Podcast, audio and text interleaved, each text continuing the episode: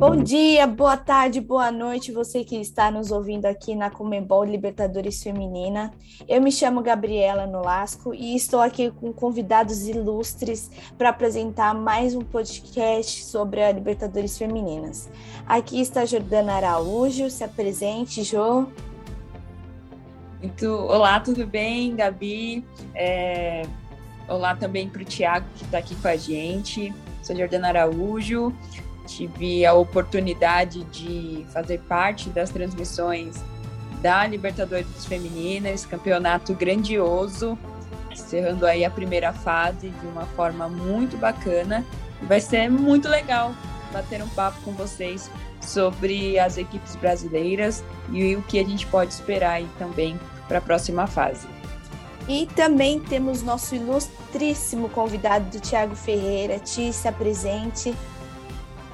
Olá todo mundo aí que está acompanhando. Um oi para você, Gabi, um oi para você, Jordano. Prazerzaço aí estar tá conversando é, com vocês aqui. Bom, eu também tive essa honra de poder participar das transmissões é, pelo Facebook Watch e faço parte do Planeta Futebol Feminino aí para quem quiser acompanhar um pouco mais do meu trabalho. Muito bem. Bom, agora a gente vai introduzir para falar sobre as, as três equipes brasileiras classificadas né, para as quartas de finais da Libertadores Feminina, começando pelo grupo A, Ferroviária. Eu queria saber de você, Jo, o que, que você achou da Ferroviária desde a primeira rodada até a última, sendo que a Ferroviária é, foi classificada em primeiro lugar, né, com sete pontos, duas vitórias e um empate. O que, que você achou da Ferroviária até o momento? Bom, a Ferroviária chega para essa próxima fase se classificando ali como primeira colocada. A gente sempre espera, por, por ser a, a atual campeã do torneio, a gente espera uma atuação acima da média, mas eu acho que a Ferroviária entregou ali o que precisava, né? Teve alguns jogos, alguns jogos que me chamaram a atenção em relação à atuação, né? No primeiro jogo, eu senti um pouco de dificuldade por parte da equipe, né? Acho que contou alguns pontos importantes relacionados a, ao nervosismo da estreia, alguma dificuldade ali de encaixe de jogo, mas fez o que precisava e aí vem, venceu o, o primeiro jogo venceu também o segundo e entregou com um empate, mas eu acho que entra bem nesse contexto de, de entregar, é, de fazer o básico. Né? Teve outras equipes que também é, fizeram o, o básico, né? não, não diminuindo né?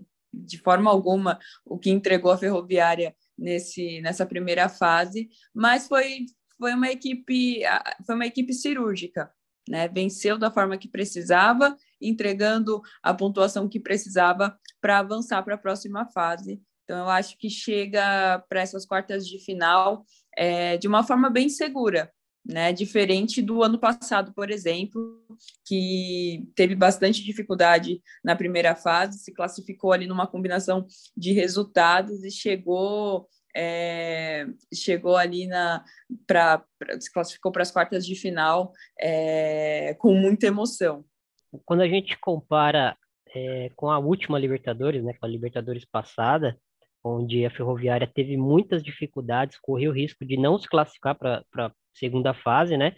Foi uma caminhada mais mais tranquila, com menos sustos, né?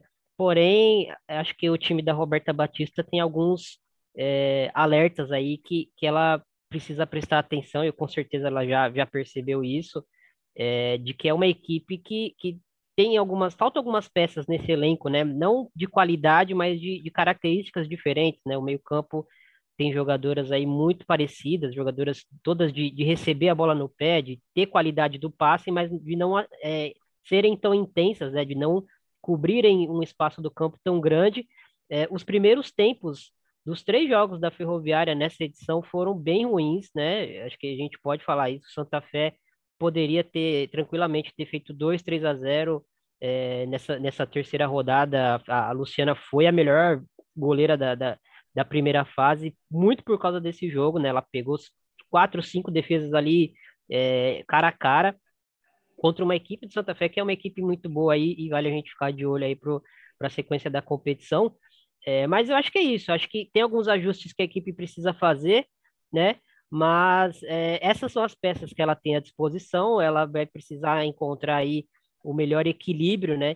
Com as jogadoras que ela tem à disposição, não dá para trazer ninguém de fora agora é, para Libertadores, mas é, é uma equipe que tem qualidade, é uma equipe que tem muito brilho, já mostrou que, que, que é uma equipe que sabe sofrer, né? Como se fala, é, sofre durante os jogos, mas consegue é, evitar o revés, consegue sair com, com a vitória quando precisa. Então, é uma equipe que traz essa força para a próxima fase, né? Essa, essa, essa mentalidade vencedora, essa mentalidade de conseguir reverter é, é coisas impossíveis. E, e, é uma equipe que vai ser muito respeitada aí pelos adversários na próxima fase, com certeza. E agora para o grupo B, vamos falar do Kinder classificando na última rodada da fase de grupos. Bom, é, por todo o contexto envolvendo o Havaí Kinderman nesse ano, né, que a gente sabe, da, envolvendo a morte do Saled, toda, toda a incerteza envolvendo a equipe, sem dúvidas foi um, uma temporada de superação e a atuação na Libertadores, é, sobretudo, também é, foi muito bacana é, ver o que o Kinderman apresentou. Num, num aspecto técnico, eu gostei muito, é, acho que entregou bastante, no, no, principalmente quando a gente é, olha ali em termos de construção de jogo, tem jogadoras que me chamam muito a atenção, jogadoras que, que, que conseguem é, fazer a diferença ali dentro do jogo, que eu acho que cabe aqui uma citação para Lele e, e para Catiele também. Gostei muito da, da, da competição que fez a Carla, Carla que vem se destacando ali no setor defensivo.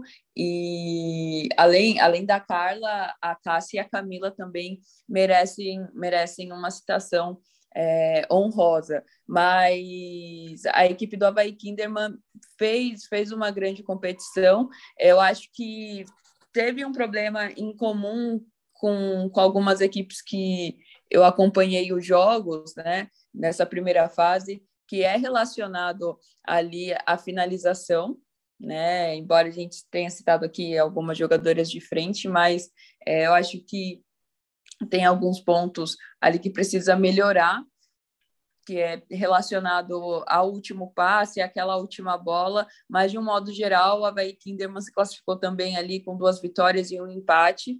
É, acho que o jogo mais emocionante ali acho que foi para a última, última rodada, em que, embora dependesse ali de um, de um empate só para para se classificar contra o Cerro, mas fez, fez uma grande partida também, né? Então eu acho que é, é um campeonato, é uma temporada de superação, como eu disse, por tudo que, que engloba ali é, tudo que aconteceu esse ano. Então eu particularmente fiquei muito feliz com a classificação do Havaí Kinderman para as quartas de final.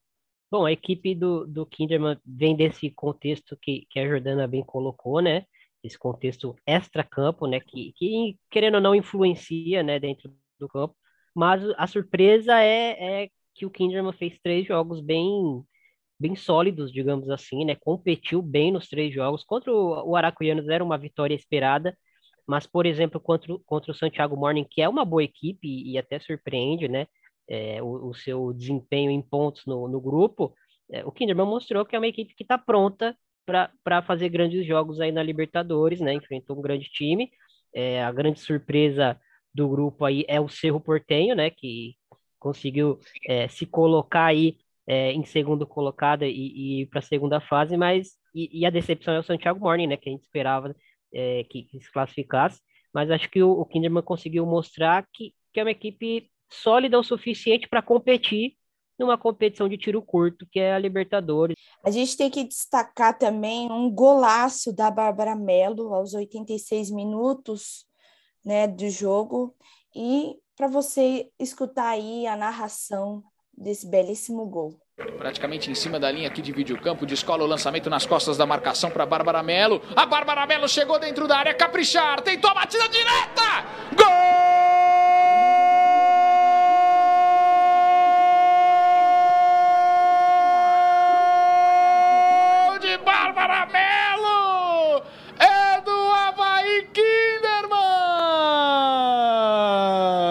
Agora vamos para o grupo D, o grupo do Corinthians, né?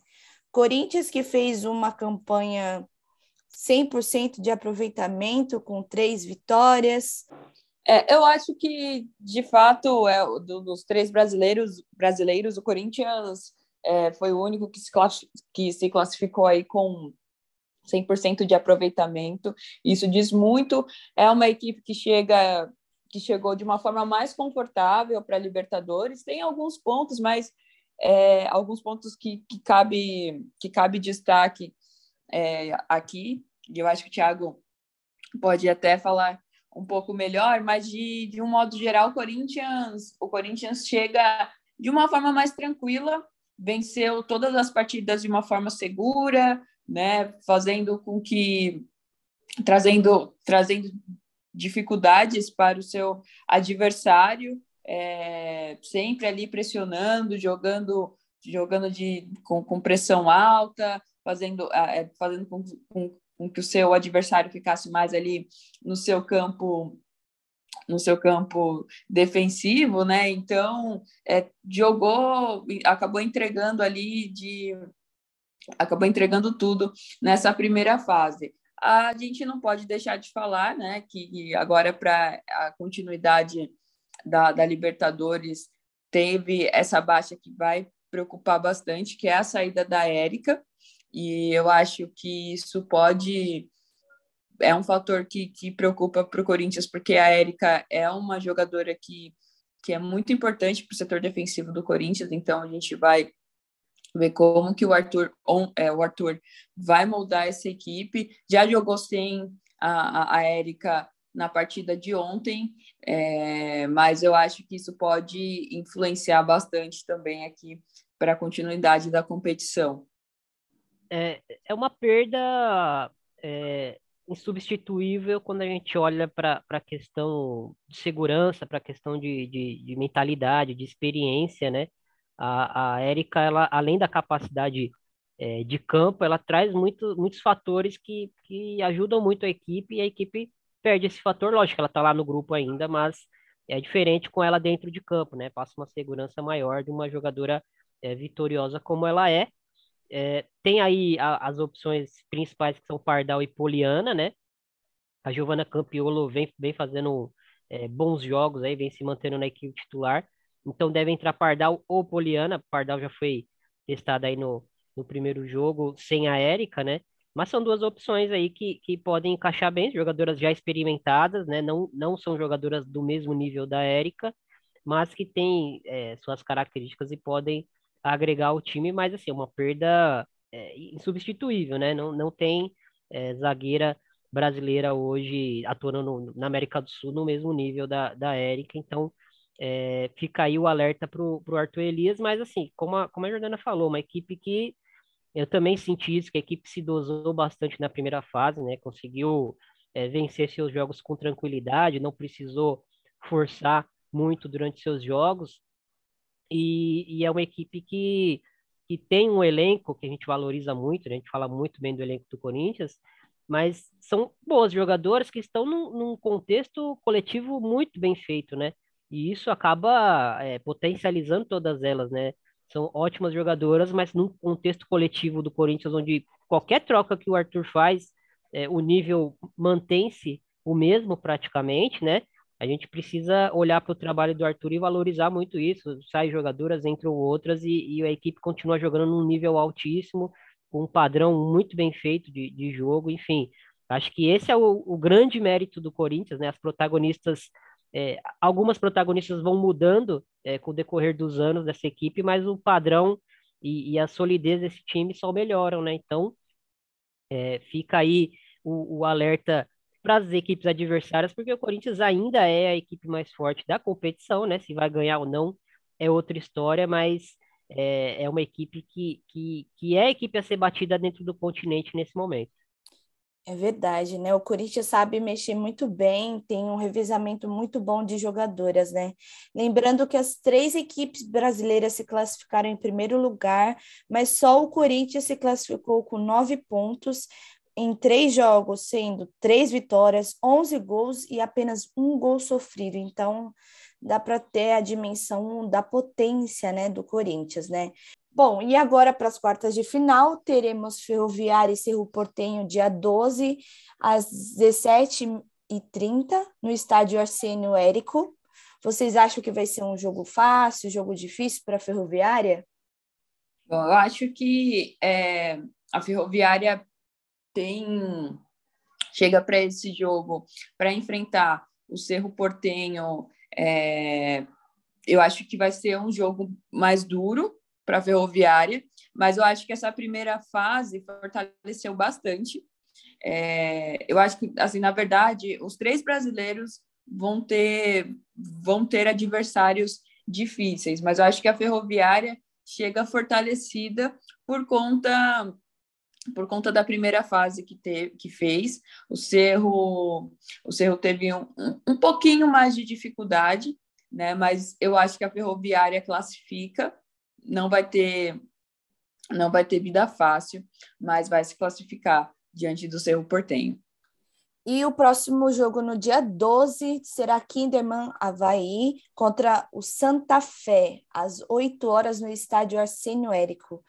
Olha, sinceramente, eu acho que, que o Santa Fé é uma equipe até, no momento, um pouco superior ao Havaí Kinderman, olhando as peças, entendendo o contexto do, da, das duas equipes, né?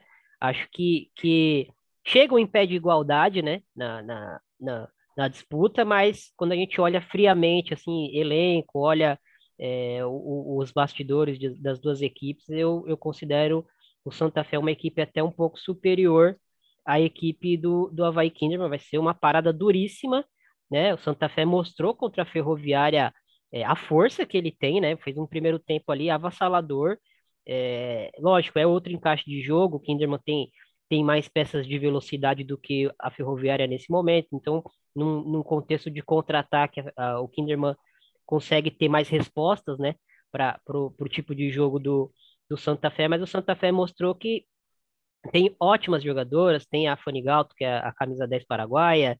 Tem a Jéssica, Fe, a Jéssica Penha, que é uma ótima volante. Tem a Guarecuco, que é uma jogadora que, que fica meio sumida nos jogos, mas sempre aparece é, finalizando de uma forma perigosa e, e, e principalmente a, a, Gisela Robledo, né, que é uma, um dos fenômenos aí do, do futebol sul-americano, das jovens sul-americanas aí, só 18 anos, uma jogadora é, já de um nível bem alto e, e, e, que vai dar muito trabalho, já conhece a Ferroviária, enfrentou a Ferroviária na final da, Liberta, da última Libertadores, então são várias jogadoras aí, né, do, do América de Cali compondo o elenco do, do Santa Fé pontualmente para essa Libertadores, que já conhecem né, a Ferroviária e, e, com certeza querem dar o troco aí é, do, do, da última final da Libertadores. E a outra partida no dia 13, teremos Corinthians e Aliança Lima às 8 horas no estádio Manuel Ferreira. Olha, o Corinthians está entra como favorito, né? Eu acho que, que não tem nenhum jogo nessa competição onde o Corinthians não vai entrar como favorito, a não ser que, que, que perca cinco, seis jogadoras aí por, por uma coisa é, muito rara, né? Mas é, no contexto atual, pontualmente para esse jogo, o Corinthians é favorito. O, o, o elenco do, do Alianza Lima tem é, quatro jogadoras do América de Cali, que foi a equipe que eliminou o Corinthians na, na Libertadores passada, né? O Andy Bonilha, a Sara Martinez, a Diana Ospina e a Fabiana Yanten. Então, são, são jogadores que conhecem o caminho aí, digamos assim, para conseguir vencer a equipe brasileira. Tem boas peças também da seleção peruana compondo essa, essa equipe do, do Peru, que, que é uma equipe que está muito empolgada porque conseguiu é, só uma primeira participação histórica aí numa fase de mata-matas, né, de equipes peruanas. Então, é, tá todo mundo por lá muito empolgado, é, no Peru mesmo, né? E, e, as jogadoras então devem estar com, com, com um boost de, de confiança bem elevado para conseguir aí, tentar fazer talvez mais um, um, um grande feito aí que seria eliminar o Corinthians, lógico, o Corinthians favorito, mas o, o Alianza Lima é uma equipe perigosa, uma equipe conseguiu eliminar um, uma equipe mais forte no seu grupo, que era o, o Nacional, o desculpa, a Universidade de Chile, né? Era uma equipe que entrava aí como favorita pela primeira ou segunda vaga, é, conseguiu vencer no confronto direto, fazendo um jogo bem, bem sólido, bem consistente, defensivamente, é uma equipe que é melhor defensivamente que a Universidade de Chile, e a gente é, vê peças de contra-ataque para essa equipe do, do Alianza Lima que podem incomodar o Corinthians, que está se reajustando aí defensivamente com a perda da Érica. É um, é um encaixe é, perigoso para o Corinthians, mas ao mesmo tempo o Corinthians tem muita qualidade para conseguir essa classificação. É isso, então. Bom, queria agradecer muito a participação da Jordana Araújo do Tiago Ferreira nesse podcast. Pessoal, vocês podem acompanhar todos os jogos de, e todas as transmissões no Facebook Watch. Esses dois craques estarão lá conversando, falando muito sobre futebol feminino sul-americano e a glória delas. Até mais.